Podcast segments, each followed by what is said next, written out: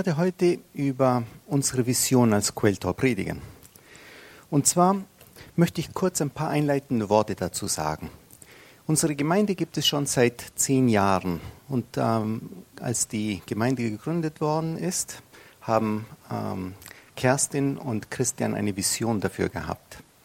Und sie haben ein kleines äh, Team um sich geschart, mit dem sie dann als Gründungsteam eben diese Gemeinde ins Leben gerufen haben. Ähm, sie haben sie aufgebaut, dann ist das Gründungsteam ähm, ersetzt worden durch eine Gemeindeleitung und die Gemeinde ist gewachsen. Und wir sind irgendwann einmal eben diese Räumlichkeiten eingezogen, um von hier aus dann eben weiterzugehen. Das war eigentlich ein, ich glaube, das Höhepunkt schlechthin innerhalb unserer ersten zehn Jahre, nämlich zu dem Punkt zu kommen, wo wir ähm, von den Ressourcen her, von den Rahmenbedingungen her alles hatten, um wirklich auch unseren Dienst daneben umsetzen zu können. Und so war letztes Jahr eben ähm, in der Gemeindeleitung ein Sehnen danach, einfach zu wissen, wie geht es weiter. Es, es, es, wir wollen einfach von Gott neu hören. Und Kerstin und Christian hatten das im Sommer letzten Jahres auf dem Herz, wirklich eine Vision noch einmal für die Gemeinde äh, zusammenzutragen. Und ähm, das war interessant, weil das auf der einen Seite eben sehr konkret wurde. Wir wollen eine Vision haben.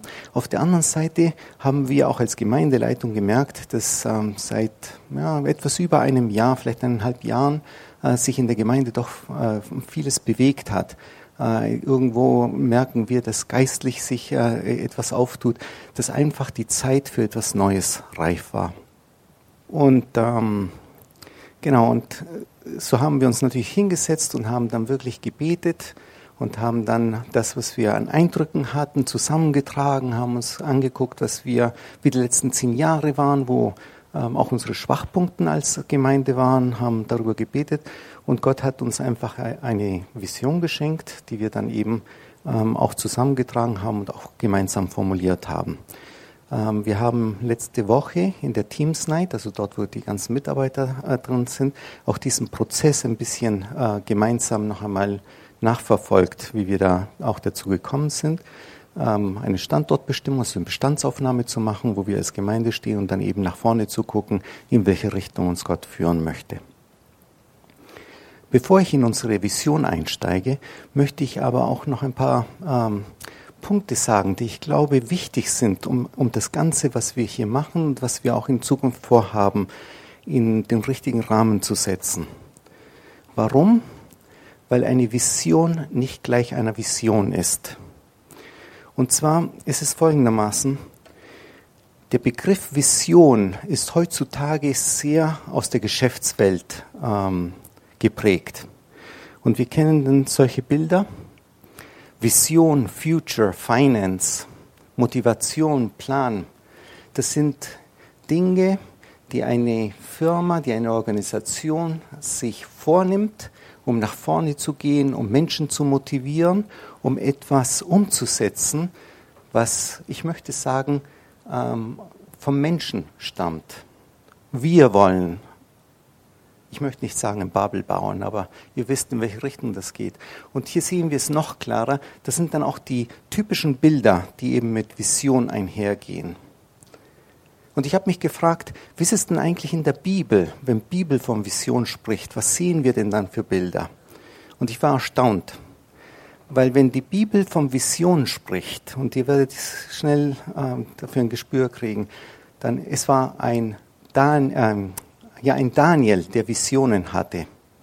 Es ist ähm, Johannes, der die Offenbarung schreibt, Johannes auf Patmos, der eine Vision hat.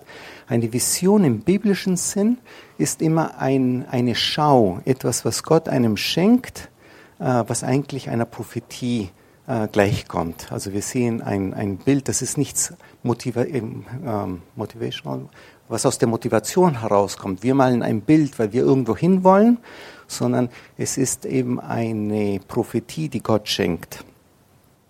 Deswegen müssen wir auch das, was wir als jetzt als Vision bezeichnen, ins richtige äh, Licht stellen. Unsere Vision ist vielleicht eher mit dem zu vergleichen, was Paulus erlebt hat. Als Paulus sich bekehrt hat, ist er rausgegangen als Apostel und hat angefangen, eben das Evangelium zu predigen. Und er hat irgendwann einmal im Laufe seines Lebens nicht eine Vision gehabt, ich werde der Apostel der Nichtjuden sein, sondern er ist rausgegangen und hat das, was Gott ihm aufs Herz gelegt hat, umgesetzt. Und beim Umsetzen dessen, was er aufs Herz hatte, hat er irgendwann einmal gemerkt, wie ihn Gott geführt hat und was Gott auf ihm aufs Herz gelegt hat. Und aus der Historie, die, oder aus der Vita, die äh, er eben durchlebt hat, hat er gemerkt, er ist der Apostel der ähm, Nichtjuden, der Heiden. Und so ist es, glaube ich, auch mit unserer Vision. Unsere Vision ist nicht ein prophetisches Bild der Zukunft, wie es sein wird, sondern unsere Vision ist etwas, was Gott uns aufs Herz gelegt hat, ein Sehnen nach mehr und dort eben ein, ein konkreter ähm, ja, Vertiefungspunkt, Ankerpunkt, auf dem wir eben aufbauen wollen. So wie für Paulus es einfach klar war, er ist da, um in die Welt hinauszugehen, um im nichtjüdischen Bereich äh, Menschen ähm, auf Jesus anzusprechen, Menschen zu Jesus zu ziehen. Äh, so haben wir gemerkt, dass wir Rückschau gemacht haben und nach vorne geguckt haben, dass es das ist, was Gott uns aufs Herz legt. Und ich muss sagen, ich war ganz begeistert, weil das nicht selbstverständlich ist, wenn man mit ähm, fünf Leuten aus unterschiedlichen, also mit unterschiedlichen Professionen, unterschiedlichen Hintergründen sich über die Zukunft Gedanken macht. Da gibt es immer unterschiedliche Vorstellungen, was man machen, äh, was man machen kann, was man machen möchte. Aber wir waren einstimmig. Es war äh, in einer Sitzung, wo ich dann eben in die Runde geguckt habe und es war so, als ob das allen klar war, was es ist, was Gott uns als Vision ähm, aufs Herz gelegt hat. Und ich, ich konnte das nicht glauben, bin dann wirklich durchgegangen und habe dann jeden Einzelnen gefragt, Kerstin, Christian, Marc, Helmut, ist es wirklich das? Ich möchte es von jedem Einzelnen hören. Warum? Weil das ein Fundament ist, ein Fundament für die nächsten zehn Jahre. Und deswegen war es mir wichtig, dass wir uns da wirklich einig sind. Und das ist eigentlich auch das, was mir ähm, wirklich auf, auf dem Herzen drauf ist. Ich möchte das, was wir in der Gemeindeleitung erlebt, hat, äh, erlebt haben und das, was wir wirklich spüren, was die Zukunft für diese Gemeinde ist, auch versuchen, wirklich so auf dem Level ähm, zu kommunizieren, dass ihr damit einsteigen könnt, da mitgehen könnt. Dann ist es ja noch so, Visionen, das ist natürlich etwas, was uns oft herausfordert und streckt. Und ich habe äh, hier ein Bild mitgebracht, und zwar von Abraham. Also die Bibelstelle, der Herr aber sprach zu Abraham, nachdem sich Lot von ihm getrennt hatte, Hebe deine Augen auf und schaue von dem Ort, wo du wohnst, nach Norden, Süden, Osten und Westen denn das ganze Land, das du siehst, will ich dir und deinem Samen geben auf ewig. Wenn Gott uns eine Vision schenkt, wenn Gott uns so ein Herzensszenen schenkt, dann ist es eben auch oft so wie dieses Bild. Das ist einfach mit einer großen Weite. Und wir sind Menschen und wir reagieren völlig unterschiedlich auf so etwas. Es gibt Abenteurer unter uns und Entdecker, die sich freuen, dieses Land zu entdecken ähm, Ausflüge machen zu können, zu sehen, was, was alles dazugehört, was Gott uns hier geschenkt hat. Und dann gibt es andere, die schauen sich um und denken sich bodenständig, und wer soll die ganzen Felder bestellen, die wir hier sehen? Und wenn äh, das Vieh dann draußen ist und sich verläuft, wir sollten da die ganzen ach, Viecher dann noch einmal zusammentragen. Und wir werden eingeschüchtert. Und das ist menschlich.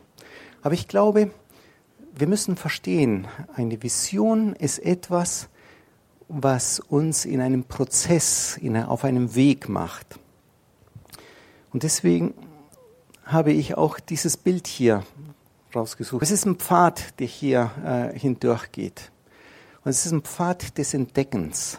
Es ist ein Pfad, wo viele Blumen sind, wo viele Insekten rumfliegen.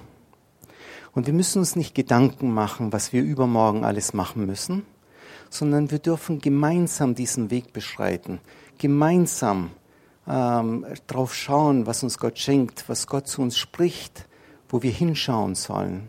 Es geht darum, dass wir einander aufmerksam machen, was wir hier sehen, dass wir einander an die Hände fassen und diesen Weg gemeinsam gehen und auch gemeinsam genießen.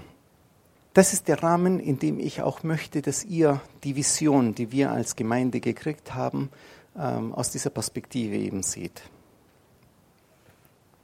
Und die Vision ist folgende. Unsere Vision ist es, eine Gemeinde zu sein, die von immer mehr mündigen Christen geprägt wird, die ihr Umfeld hoffnungsvoll verändern. Ich lese nochmal vor. Unsere Vision ist es, eine Gemeinde zu sein, die von immer mehr mündigen Christen geprägt wird, die ihr Umfeld hoffnungsvoll verändern. Und ich möchte diese Vision auseinandernehmen und sie Stück für Stück mit euch angucken. Der erste Teil. Unsere Vision ist es, eine Gemeinde zu sein. Wir sind eine Gemeinde. Wir waren zehn Jahre lang eine Gemeinde und wir wollen eine Gemeinde sein. Und das, ähm, der Claim unserer Gemeinde steht oben links. Gott erleben, Heimat finden, auch hier auf der Seite zu sehen. Gott erleben, Heimat finden.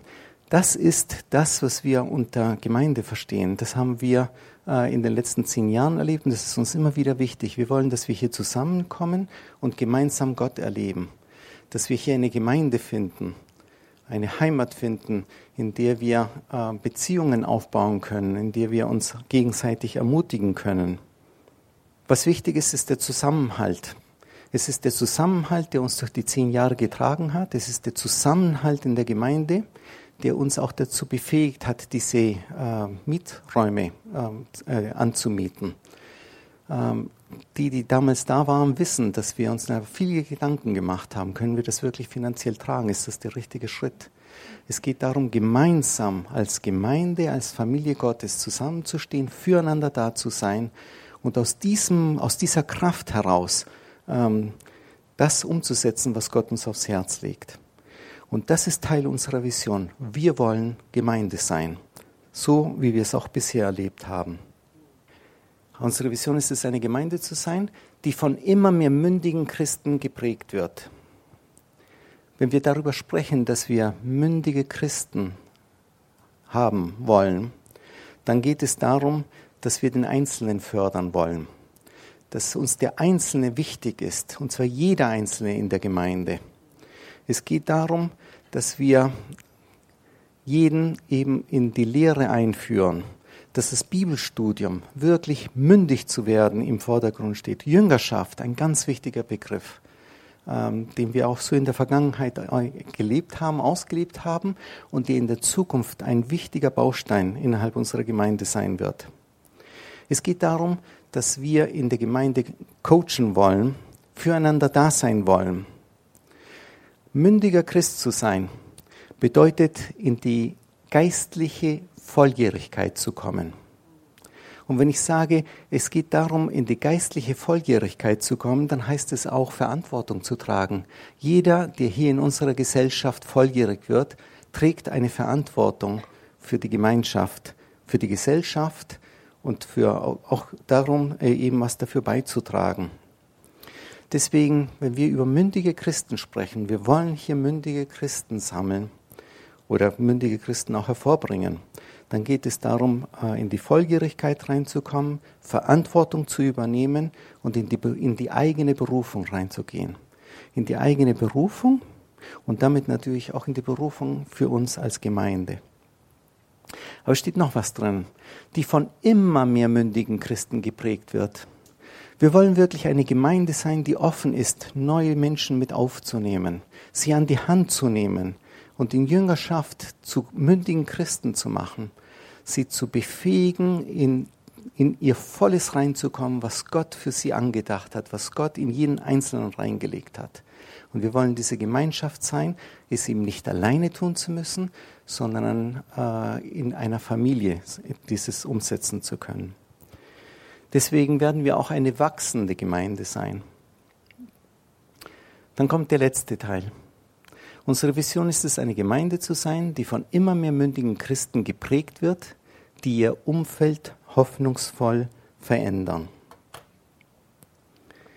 Mündige Christen, die Gott dienen, die ihr Umfeld hoffnungsvoll verändern. Mündige Christen, die ihr die ihren Gott dienen, da steckt natürlich dieses Wort Gottesdienst drinnen. Also jung Menschen, Christen, die Gottesdienst im Umfeld, in der Nachbarschaft tun. Und das ist mir ganz wichtig, denn wir feiern hier drinnen Gottesdienst. Aber wenn wir unser Umfeld hoffnungsvoll verändern wollen, dann geht es darum, dass wir unsere Gottesdienste nach außen tragen, dass wir wirklich Gottesdienst, Reich Gottes, draußen in der Nachbarschaft, in unserem Umfeld, in der Gesellschaft, in der Stadt aufbauen. Gottesdienst nach draußen tragen, das bedeutet Hoffnung in die Welt zu ähm, zu setzen. Und das ist das, was wir als Vision für, ähm, äh, für Quelltor sehen. Wir wollen Hoffnung in die Welt bringen und nicht einfach nur für uns alleine da sein. Wenn ich diese Vision jetzt noch einmal verkürze, also wirklich auf den Punkt bringe, dann würde ich Folgendes sagen. Unsere Vision ist es, eine Gemeinde zu sein, die ihr Umfeld hoffnungsvoll verändert. Und wenn wir als Gemeinde unser Umfeld hoffnungsvoll verändern wollen, dann geht es um jeden Einzelnen von euch. Dann geht es um jeden Einzelnen von uns, die wir nach draußen hoffnungsvoll äh, unser Umfeld verändern. Als Einzelne oder auch eben als äh, Dienstgruppen oder eben auch als äh, ganze Gemeinde. Wir müssen das, was Gott auf uns aufs Herz legt, ähm, einfach immer wieder umsetzen und nach außen bringen. Und wenn ich äh, davon spreche, nach außen zu bringen, dann geht es mir wirklich darum, das auch konkret zu sehen. Also nicht einfach nur immer über Gesellschaft und, und große Begriffe zu sprechen, sondern es geht auch draußen, genauso wie in der Gemeinde, immer um Einzelne. Es geht um jeden Einzelnen von euch. Es geht um uns als Gemeinde. Es geht um jeden Einzelnen da draußen, mit denen wir Beziehung haben, da, wo eben Gottesdienst eben stattfinden kann. Und damit natürlich um die Gesellschaft draußen. Unsere Vision ist es, eine Gemeinde zu sein, die von immer mehr mündigen Christen geprägt wird, die ihr Umfeld hoffnungsvoll verändern. Es geht mir darum auch, dass wir hier nicht zu schnell sind und ähm, äh, über Aktionismus oder sowas äh, nachdenken. Einfach rausgehen, irgendetwas tun, sondern mir geht es darum, und deswegen habe ich auch dieses Bild äh, herausgesucht und hier auch nochmal eingeblendet in die Vision. Es geht mir darum, dass wir entdecken, dass wir hören, dass wir Gott im Alltag entdecken und uns von ihm beauftragen lassen, uns von ihm rufen lassen, was wir als Einzelne tun sollen. Und ähm, als wir letztes, äh, letzten Sonntagabend in diesem ähm, in der Teams Night über die Vision gesprochen haben, hat Rebecca etwas Wichtiges gesagt. Sie hat nämlich unterschieden zwischen familiär und Familie. Wir sind als Gemeinde eine Familie und wir spüren das auch so. Ich höre das auch immer wieder von Menschen, auch Menschen, die eben zu Besuch da sind, dass man eben uns abspürt, dass wir Familie sind. Und dennoch gibt es einen Unterschied zwischen einem familiären Umgang untereinander und wirklich Familie zu sein. Familie im Sinne von ich kenne dich und ich weiß, was du brauchst und ich bin immer für dich da. Versus einfach nur ähm, ja, familiären Umgang miteinander zu haben. Und ich glaube und ich bin mir ähm, wirklich äh, überzeugt davon, dass diese Vision, die uns Gott geschenkt hat, nicht eine Vision ist, die nach außen geht auf Kosten der Familie, sondern im Gegenteil. Ich glaube und bin davon überzeugt, dass die Familie noch einmal vertieft werden wird, dass wir noch viel enger zusammenwachsen werden, wenn wir den Auftrag Gottes ernst nehmen und wenn wir auf diesem Weg ähm, versuchen, Gott zu hören und einander mitteilen, was wir gehört haben, wo wir die Herausforderungen sehen, was uns Gott aufs Herz legt und dann miteinander diese Dinge umsetzen. Ich sehe das eigentlich wie in unserer Familie auch wenn es äh, einen von unseren Söhnen äh, eben sich neu bewirbt oder neuen Herausforderungen sich umschaut, dann sehen wir uns als Familie, stehen wir hinter ihm und ähm, ja, gucken uns die Sachen nochmal an, äh, helfen ihm, die Bewerbungsschreiben zu schreiben, die Dinge noch einmal durchzulesen. Wir sind füreinander da, weil jede Herausforderung, die einer von uns in der Familie kriegt, auch gleichzeitig eine, eine Herausforderung für uns als Familie insgesamt ist. Und so möchte ich das auch gerne hier sehen. Ich glaube, wenn wir ähm, uns nach außen orientieren wollen, dann ist es wichtig, dass jeder von euch für sich hört vom Himmel. Also wirklich Gott anbetet und wirklich versucht von Gott zu hören, was es ist, was äh, die Berufung ist, was Gott eben einem aufs Herz legt und das dann miteinander teilen. Denn wir wollen gemeinsam herausfinden, was es ist. Wir wollen einander gegebenenfalls auch korrigieren, aber auch Hilfestellung bitten, so wie in einer Familie. Und ich glaube, wenn wir uns so einer Herausforderung stellen, dann werden wir von familiären Beziehungen oder Umgängen zu einer echten, tiefen Familie werden. Und das ist etwas, wo ich einfach nur sagen kann, wow, da freue ich mich einfach drauf, das, diesen Weg auch mit euch zu gehen. Ich habe mich gefragt, gibt es eigentlich in der Bibel Beispiele dafür, wie man die Umgebung, die Nachbarschaft, die Gesellschaft hoffnungsvoll verändert? Und ähm, ja, es gibt viele Geschichten und ich möchte eine davon mal herausnehmen, weil ich anhand dieser Geschichte auch herausarbeiten möchte, was ist es eigentlich, was wir brauchen oder womit sollen wir eigentlich starten? Was ist es, was, was die Bibel uns dazu sagt? Jesus hat die 72 Jünger ausgeschickt, eben um die Gesellschaft, um ihre Umgebung hoffnungsvoll zu verändern. Und die 72 Jünger sind hinausgegangen und haben alles Mögliche gemacht, auch viele Wunder. Und sie kommen zurück und äh, sprechen eben Jesus an. Äh, und hier steht, als die 72 Jünger zurückgekehrt waren, berichteten sie voller Freude, Herr, Sogar die Dämonen mussten uns gehorchen, wenn wir uns auf deinen Namen beriefen. Und Jesus antwortete, ich sah den Satan wie einen Blitz vom Himmel fallen. Eine Umgebung hoffnungsvoll zu verändern, heißt, das geistliche Klima zu verändern. Es geht darum, dass wir das geistliche Klima in unserer Nachbarschaft, in unseren Familien, auf unserem Arbeitsplatz verändern. Und die Frage ist, wie, was hat ähm, Jesus ihnen aufgetragen? Jesus hat ihnen vier Sachen aufgetragen, als sie rausgegangen sind. Und auf den ersten Punkt möchte ich eingehen, weil ich nicht möchte, dass wir hier nur über Visionen sprechen, sondern ich möchte heute, dass wir morgen, wenn wir wieder im Alltag sind, wenn wir wieder in unserer alltäglichen Umgebung sind, konkret mit dem anfangen, was wir heute reden, worüber wir heute reden. Und deswegen ist mir wichtig, womit, ähm, was hat Jesus ihnen beauftragt? Was war der erste Punkt? Jesus sagt etwas vorher, als, als er sie aussendet. Wenn ihr in ein Haus kommt, dann sagt, Friede sei mit euch allen. Wir sollen Frieden in die Menschen hineinsprechen, die wir äh, im Alltag sehen. Wir sollen Friedensbringer sein. Und ich habe mir noch eine zweite Übersetzung angeschaut, und zwar die Amplified äh, Bible. Das versucht immer aus dem äh, Grundtext die Nuancen, die man manchmal eben im Deutsch nicht so rüberkriegt, noch einmal zu vertiefen, weil das doch ein wichtiger Vers ist. Und dort steht äh, zum selben Vers, welches Haus du auch immer betrittst, sprich zuerst Frieden. Das heißt, Segen des Wohlergehens und des Wohlstands, die Gunst Gottes für dieses Haus. Das heißt, wir sollen Frieden aussprechen und wir sollen die Leute segnen. Wir sollen die Menschen in unserer Umgebung, in unserer Nachbarschaft, Menschen, die, ähm, ja, auf die wir treffen, segnen.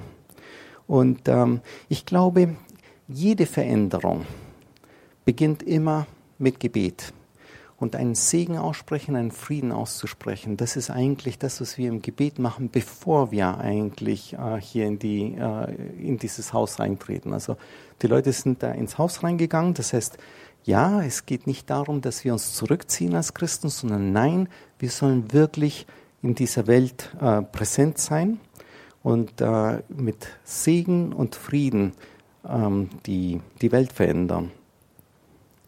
Dieses Verändern kommt auch vor im ähm, Vater unser, da heißt es, dein Reich komme, dein Wille geschehe wie im Himmel, so auch auf Erden. Auch hier geht es darum, das himmlische, das geistliche Klima des Himmels, dort wo der, wo der Herr regiert, hier auf die Erde zu bringen und, und, und damit natürlich auch eben unser Umfeld zu verändern. Upsala. Wie schaut es aus, wenn wir eine Gemeinde haben, die sich segnend als eine segnende Gemeinde versteht?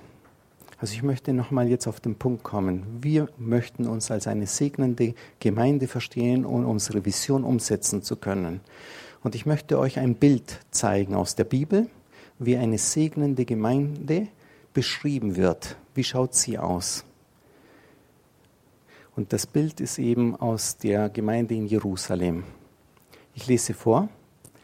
Alle Gläubigen waren aber beisammen und hatten alle Dinge gemeinsam. Sie verkauften die Güter und Besitztümer und verteilten sie unter alle, je nachdem einer bedürftig war.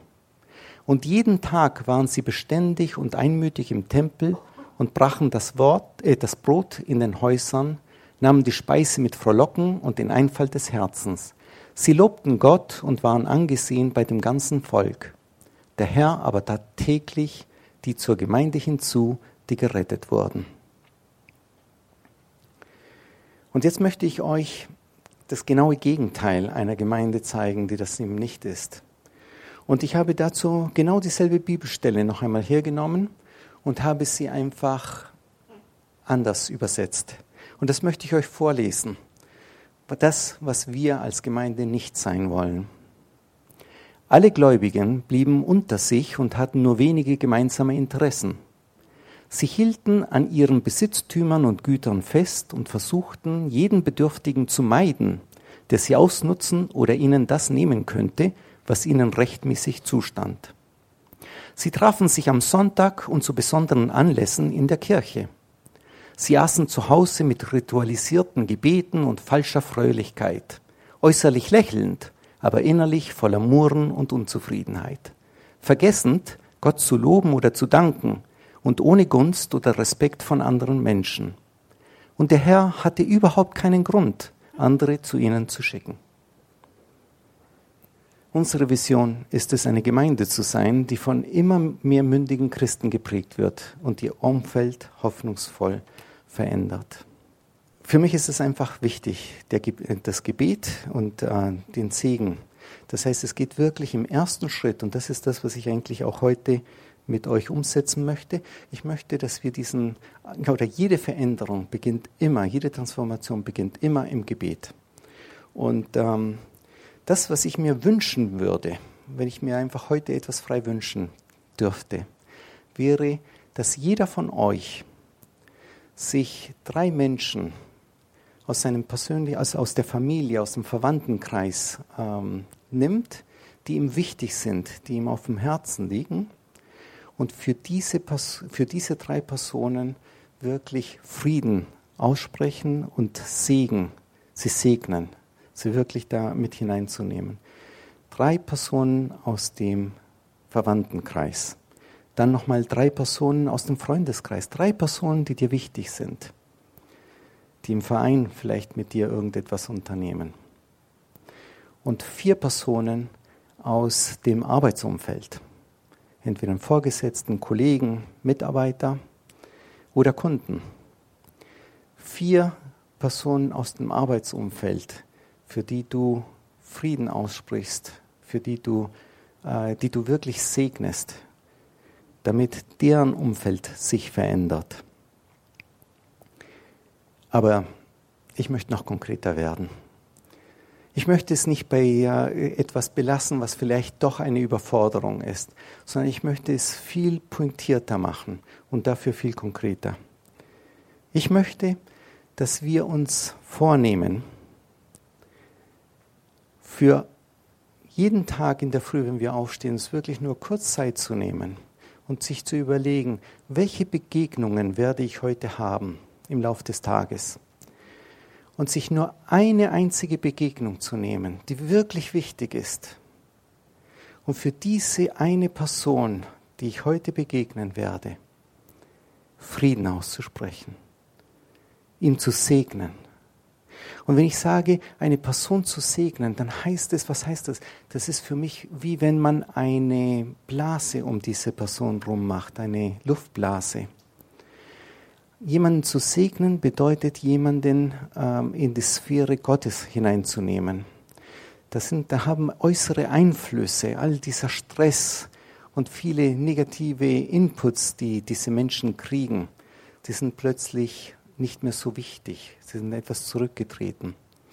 Ich bin mir sicher, dass ihr alle dieses äh, Phänomen kennt, wenn man aufsteht und man reißt das Fenster auf und die Sonne scheint irgendwie heller als normal. Und der Kaffee riecht irgendwie besser als normal, obwohl es derselbe Kaffee ist wie jeden Tag.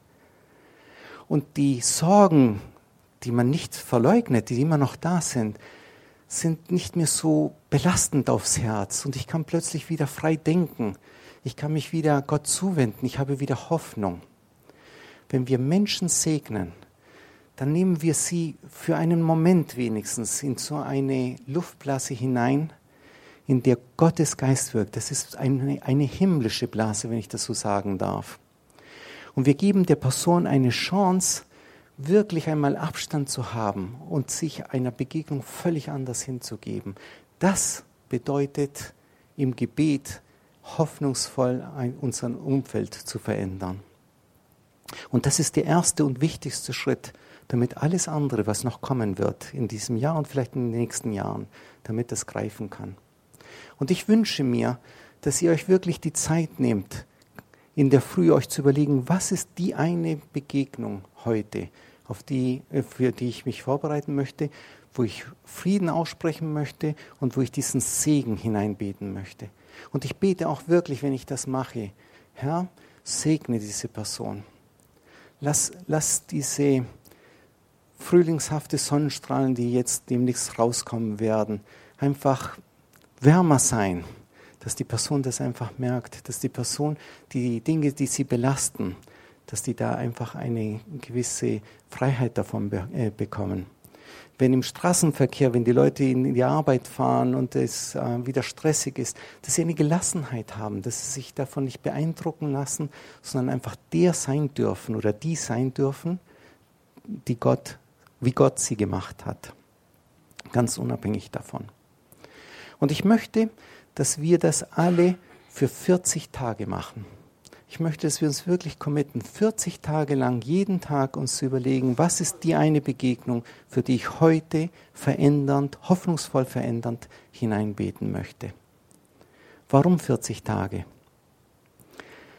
Ihr werdet merken, dass ähm, es in, der, in den ersten, ersten und der zweiten Woche ähm, dass sich wirklich etwas tut. Das heißt, wenn ihr in der Früh dafür betet, dann seid wachsam, wenn ihr in diese Begegnung reingeht.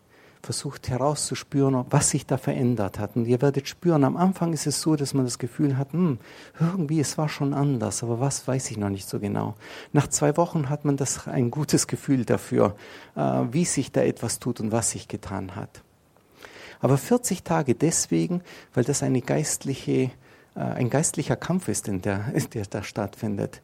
Das wird dem Teufel nicht gefallen, wenn wir die, das geistliche Klima um uns anfangen herum zu ändern. Und es wird eine Herausforderung geben. Und äh, das ist normalerweise so, ähm, ja, drei Viertel, beziehungsweise am 35. Tag, wenn man gegen Ende geht, das immer schwieriger wird. Und deswegen ist mir wichtig, dass wir einander unterstützen, indem wir hier am Anfang des Gottesdienstes einfach auch dafür, darüber Zeugnis abgeben, was wir erlebt haben. Das wäre mir wichtig, dass wir diese nächsten Wochen dann nehmen, sonntags dann auch darüber Zeugnis zu geben, was wir da erlebt haben. 40 Tage. Ich habe den Kalender geguckt und ich habe da genau Dienst. Ich werde, ich werde da den Gottesdienst da Rahmen setzen am 14. Mai und ich möchte da einfach noch einmal kurz darüber zu sprechen kommen, was sich denn insgesamt getan hat. Und äh, das andere, was ich euch noch sagen möchte oder mitgeben möchte, ist genau da, wo es vielleicht am schwersten wird, gegen, also gegen Ende der Zeit, so ungefähr drei Viertel der Zeit, haben wir am 28. April unseren Heart-to-Heart Lobpreisgottesdienst.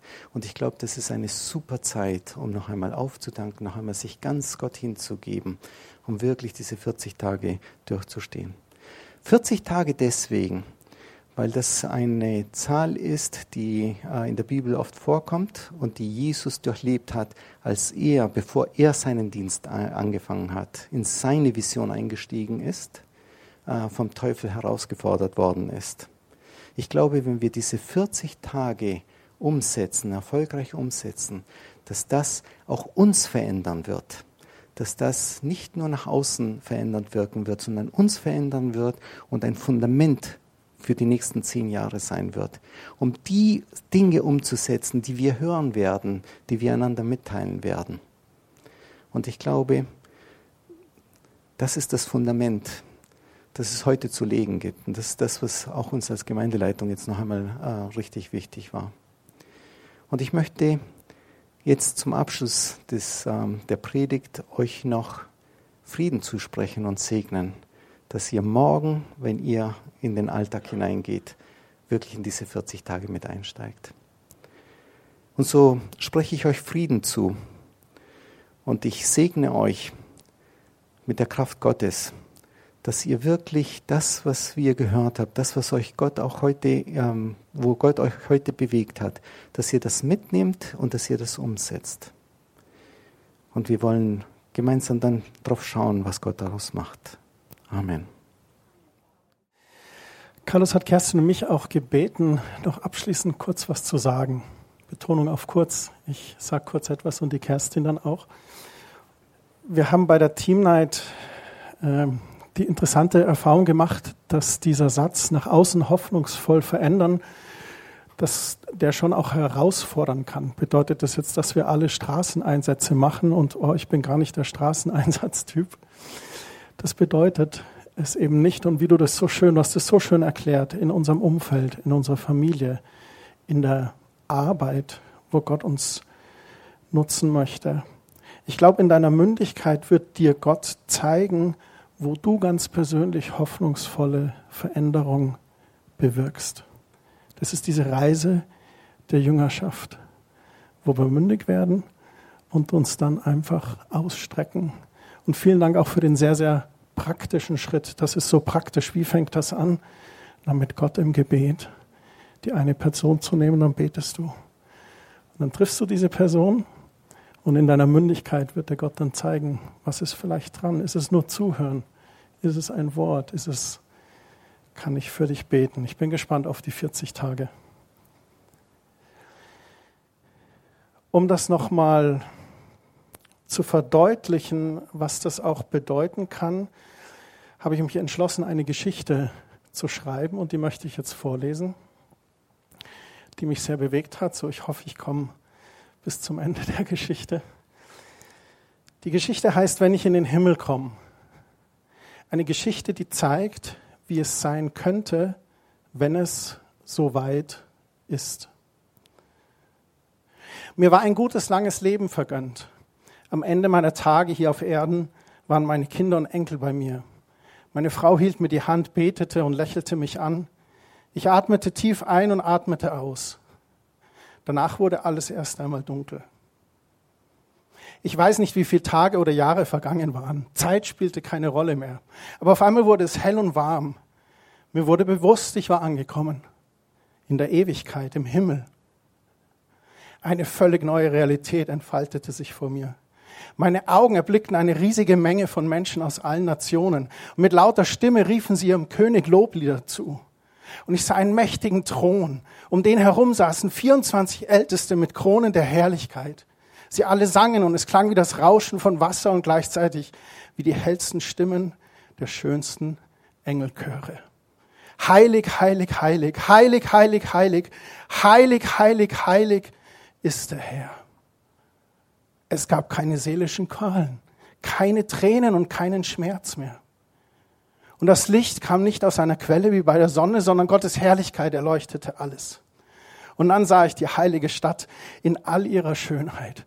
Unbeschreibliche Farben brachen sich überall von den Edelsteinen, aus denen sie gemacht war. Zwölf riesige Tore, die auf jeder Seite aus einer einzigen Perle geformt waren, an denen zwölf riesige Engel standen und goldene Straßen ebneten den Weg. Dann hinter mir spürte ich die Gegenwart des Sohnes Gottes. Als ich mich langsam umdrehte, wurde alles um mich von himmlischen Glanz erfüllt. Zum allerersten Mal begegnete ich dem, der alles für mich und alle anderen gegeben hatte. Er war unbeschreiblich, Augen erfüllt von Zärtlichkeit, Ermutigung, Kraft, Wärme und Liebe. Ich ging weiter. Dann begegnete ich meiner Oma. Sie hatte immer für mich gebetet und ich war mir sicher, sie eines Tages wiederzutreffen.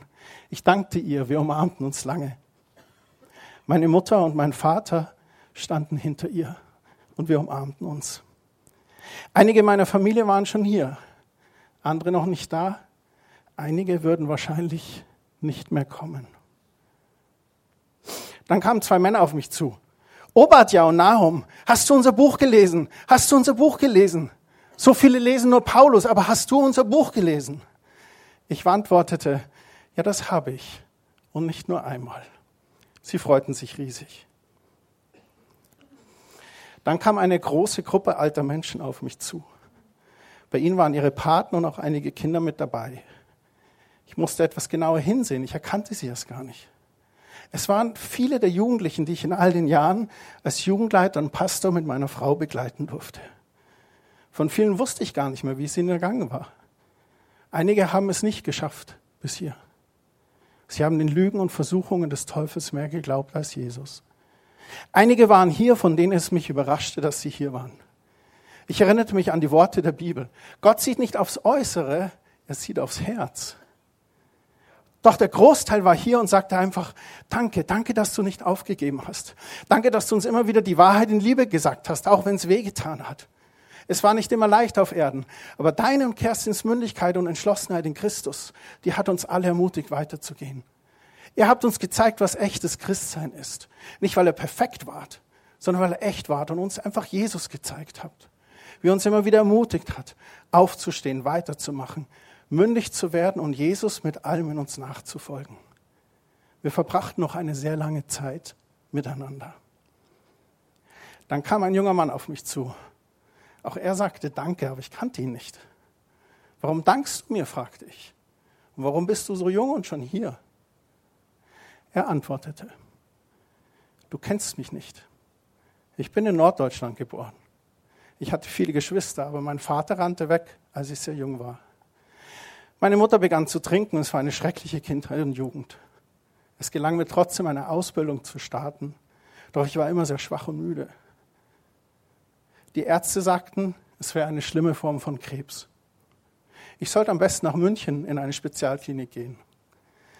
Da lag ich dann im Bett in einem Doppelzimmer.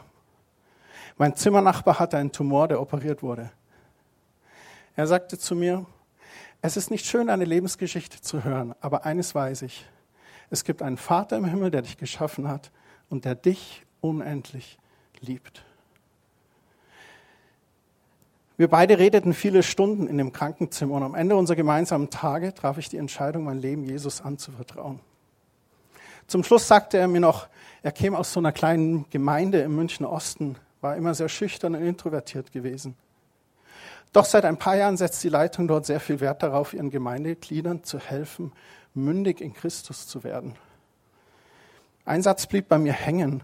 Er sagte mir, damit sie ihre Umgebung hoffnungsvoll verändern. Er erzählte mir, das hat ihn mega herausgefordert, aber auch sonst sehr verändert. Denn sonst hätte er sich nicht getraut, mir von Jesus zu erzählen. Er wollte mir bei all meinem Leid diese Hoffnung von Jesus mitteilen. Drei Tage später atmete ich das letzte Mal auf Erden aus und dann war alles dunkel. Ich weiß nicht wie lange, du kennst es ja selbst, Christian, hier spielt Zeit keine Rolle. Aber als ich erwachte, war alles Leid vorbei. Und ich habe auf deine Ankunft gewartet, um Danke zu sagen. Danke für den Mut, zur Mündigkeit aufzurufen, damit die Nachfolger Jesu ihre Umgebung hoffnungsvoll verändern. Euer Aufruf und Streben hat das Leben von Menschen verändert von denen ihr es gar nicht wusstet. Ich war geplättet, ich konnte mich nur in den Lobpreis des Himmels einklinken. Heilig, heilig, heilig, heilig, heilig, heilig ist der Herr.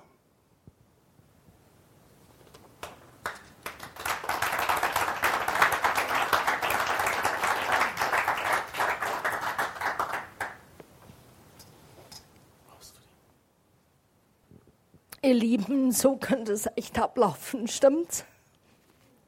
Wir hören Bücher oder wir lesen Bücher, die uns so bewegen, weil ein Mensch zur richtigen Zeitpunkt etwas gesagt hat. Und das bewegt mein Herz. Das berührt mich. Ich möchte etwas erzählen bei Team Night, was bei mir passiert ist. Manche haben das nicht mitbekommen. Wer war bei Team Night dabei? Sind einige, die fehlen jetzt, weil es Osterferien sind. Aber wer hat es mitbekommen, dass ich so geweint habe? Okay. An dieser Stelle vorher möchte ich von Herzen bedanken, die sich bei mir gemeldet hat und einfach gefragt hat, ist alles okay bei dir? Es war eine Begegnung Gottes. Und ich möchte etwas hier schildern. Begegnungen mit Gott können so unterschiedlich sein, dass es manchmal schwer ist einzuordnen, wenn es nicht geistlich betrachtet oder geistlich sieht. Ich habe einmal erlebt, wie ich elektrisiert worden bin, als ob ich meine Finger in eine Steckdose gesteckt hatte und fing an so zu schütteln und Gottes Gegenwart stark zu spüren. Wo ich nicht sprechen konnte und nur Geräusche von mir geben konnte, weil Gott währenddessen mich am Heilen war. Ich habe auch erlebt, wo ich so gelacht habe, so eine Fröhlichkeit bekommen habe, dass ich mich nicht mehr beherrschen konnte und ich lachte und lachte und lachte. Es war bei einer Leiterschaftstreffen, waren über 30 Leute da und es war ein ernstes Thema und ich habe nur gelacht. Und ich habe so laut gelacht. Und mein Kopf gesagt hat, jetzt reiß dich zusammen, was machst du hier? Und ich konnte es nicht ändern. Und es steckte an, dass Gottes Gegenwart reingekommen ist in diese Meeting. Warum er Gelächter genommen hat, weiß ich nicht. Warum er mich genommen hat, weiß ich nicht. Aber eins weiß ich, Gott macht Dinge manchmal, wie er es nicht, wie er es möchte und nicht wie wir es schön eingeordnet haben, wie es sein soll. Und ich habe letzten Sonntag bei den Team Night plötzlich die Gegenwart Gottes so gespürt, dass es mit Wucht auf mich kam. So, einen Augenblick, sofort. Und ich war überwältigt mit einer Traurigkeit. Ich war überwältigt, als ob ich Wehen bekommen habe, etwas zu gebären. Ich war so überwältigt, dass ich es nicht kontrollieren konnte und habe nur geheult.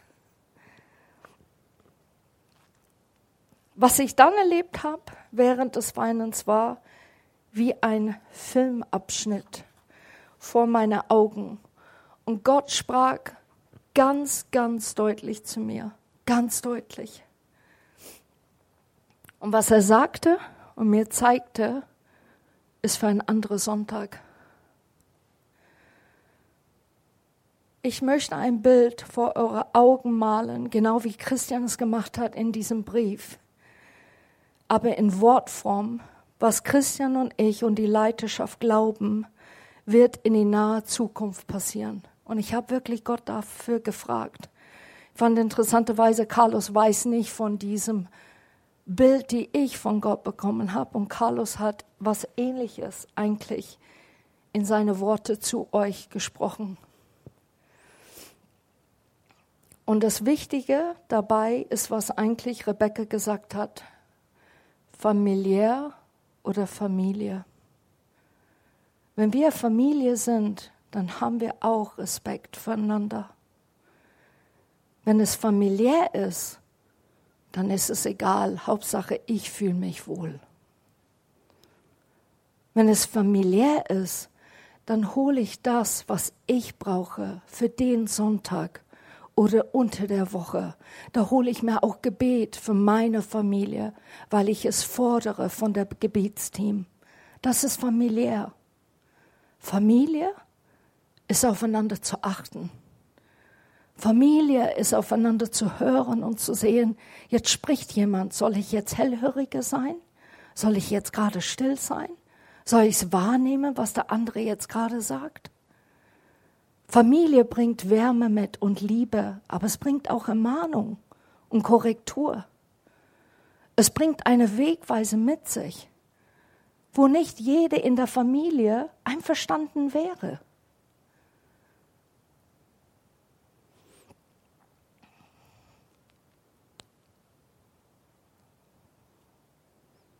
Ich habe einen Zug gesehen und wir alle waren dabei.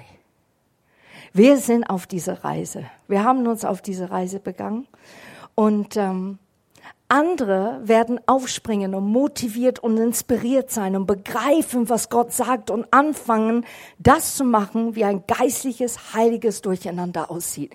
Kennt ihr das? Du sitzt im Zug und es ist jetzt gerade gemütlich. Da hast dein Buch, hast dein Sandwich, hast dein Kaffee, hast deine Ruhe. Und dann kommt jemand rein, fängt an laut zu telefonieren, fängt das Gelächter an, ist langweilig, schaut dann einen Film an, aber laut, weil die Kopfhörer fehlen. Und da wird man so richtig irritiert. Und dieses Bild möchte ich vermitteln, aber eigentlich heilig gesehen. Es werden Leute durch diese Türen gehen, die werden eine heilige Durcheinander bringen. Und es wird mancher von euch gar nicht passen. Wir haben das nie so gemacht in Quelltor. Also so war es nicht. Da habe ich jetzt meinen Platz gefunden. Jetzt auf einmal kommt jemand rein und macht was ganz anderes. Wie geht denn das? Das kann eigentlich nicht von Gott sein. Andere werden sich beklagen und die werden tatsächlich gehen. Die werden einfach gehen, weil sie es nicht verstehen, was wirklich geschieht. Und sie haben das Gefühl, dass ihre Zuhause, die Reise, auf dem sie sich begeben, in Frage gestellt und missbraucht wird tatsächlich. Die werden entsetzt sein und empört und würden aufstehen und gehen und sagen, das ist nicht von Gott. Und ich sage an dieser Stelle, wer Ohren hat zu hören, bitte höre.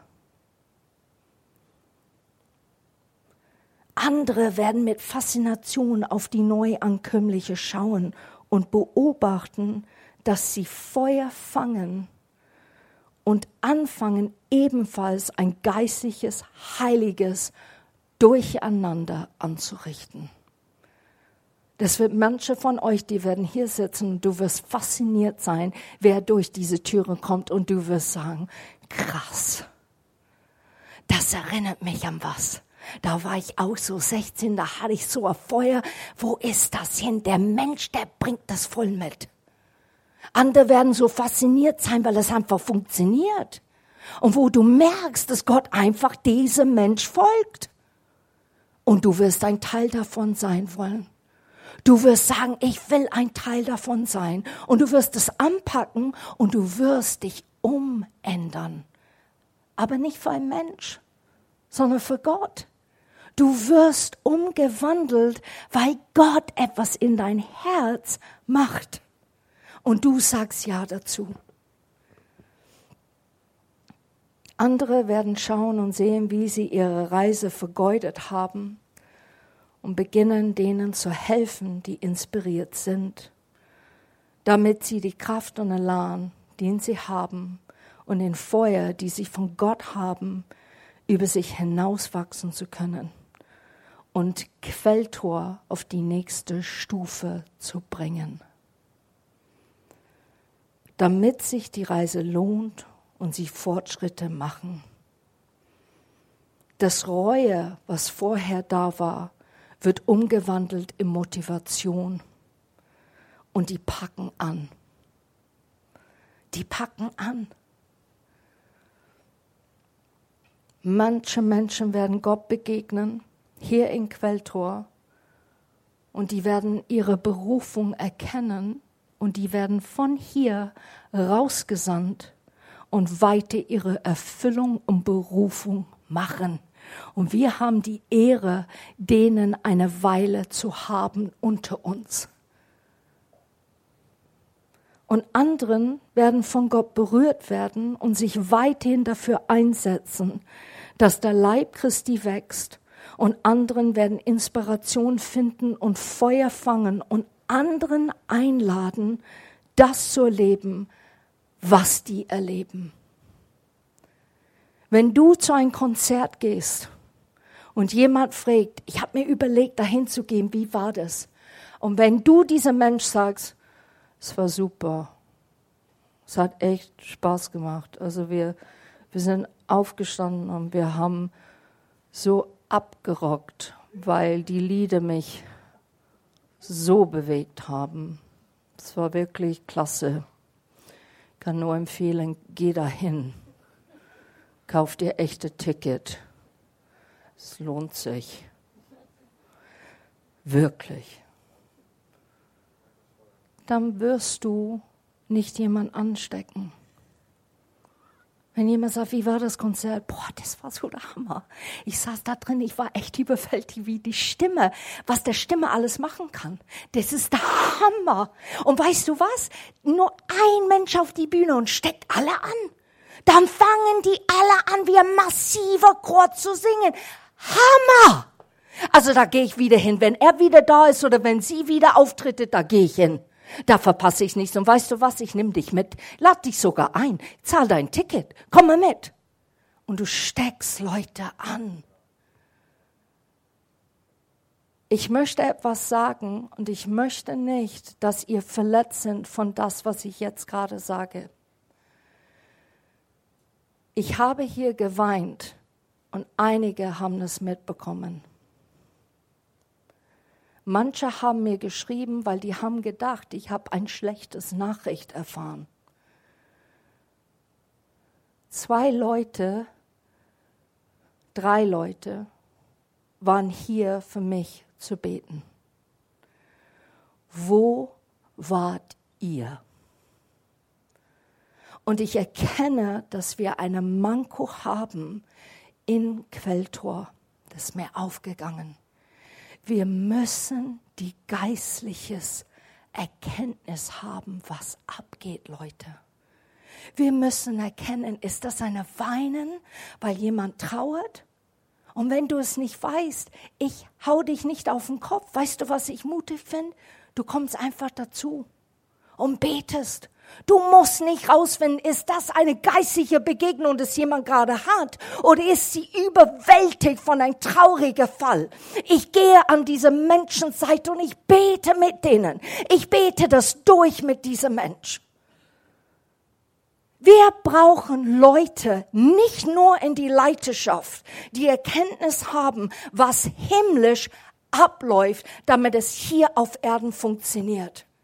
Wir brauchen Leute, die am Feuer sind und erkennen, was tue ich in so einem Moment. Und wisst ihr was, aus Liebe, und das weiß ich, viele haben gedacht, wir wollen nicht stören. Wir wollen nicht stören.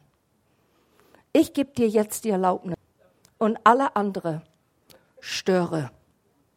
Fange an, Dinge anders zu machen, als du je gemacht hast. Du wirst gleich erkennen, welche Wege du gehst, ob es richtig ist oder nicht. Aber wage es, Leute.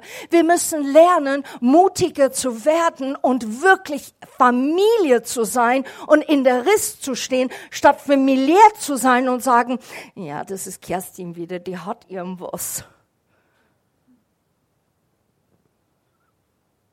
Und das hat mich getroffen zusätzlich. Das hat mich getroffen. Und ich habe mir gedacht, Gott, eine Vision kommt von Gott, nicht vom Mensch. Gott nutzt einem Mensch, eine Vision zu geben oder Menschen. Aber eine Vision, das ist Gott gegeben. Wie gehen wir damit um, Leute? Wie gehen wir damit um?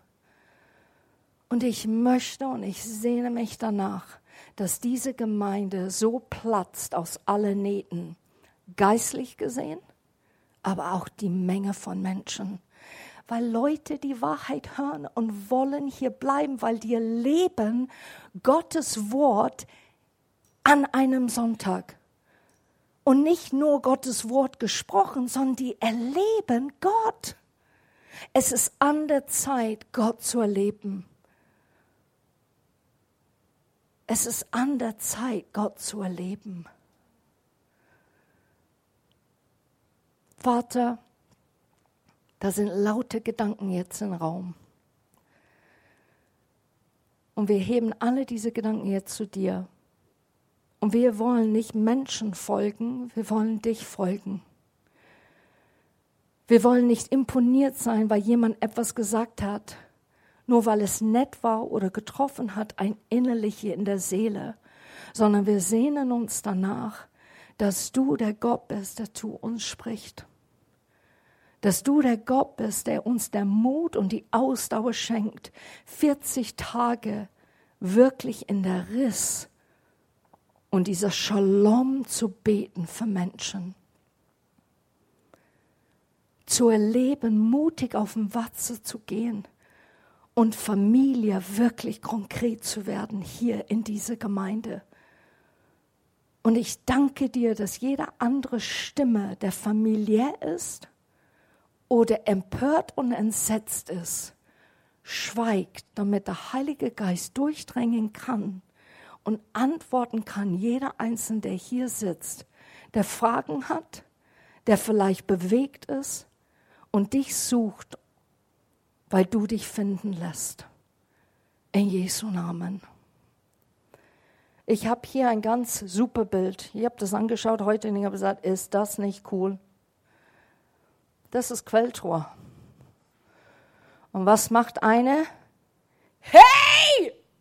Hier geht's! Und alle anderen stehen da, ich weiß nicht so ganz genau. Aber der andere sagt, nee, nee, komm, ich habe schon ein bisschen geschmeckt. Ich hab's gesehen. Ich hab's richtig erlebt. Du kannst mir vertrauen. Komm, wir gehen jetzt dahin. Und wir müssen entscheiden, mache ich auch? Oder bleibe ich einfach so, weil es so nett ist? Das bleibt dir überlassen. Das bleibt dir überlassen.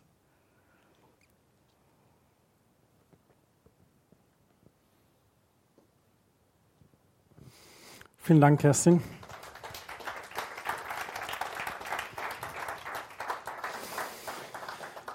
Wow, das war viel, ne? Viel fürs Herz, viel für die Gedanken auch. Nehmt das einfach mal mit, stellt euch der Herausforderung von Carlos und ähm, werden auch versuchen, in irgendeiner Form auch die Notizen zur Verfügung stellen. Das Video gibt es dann auch nochmal auf YouTube, falls ihr das nochmal nachholen möchtet, nochmal so zum Nachverdauen, zum Wiederkäuen. Genau. Und ich möchte euch einfach segnen. Jesus, danke, dass du Gemeinde baust, dass du uns da, ja, uns fehlbaren Menschen anvertraust, was Göttliches hier auf Erden zu schaffen. Wie im Himmel, so auf Erden soll es auch für Quelltor sein. Jesus, ich bete, dass du jeden Einzelnen segnest auf dem Nachhauseweg. Danke, dass, wie Kerstin gebetet hat, aller göttliche Gedanken und Samen reichlich Frucht bringen. Alle Ablenkungen oder fleischlichen Gedanken. Hilf uns, das auszusortieren, was wirklich nicht von dir ist. Und wir freuen uns auf diese Woche.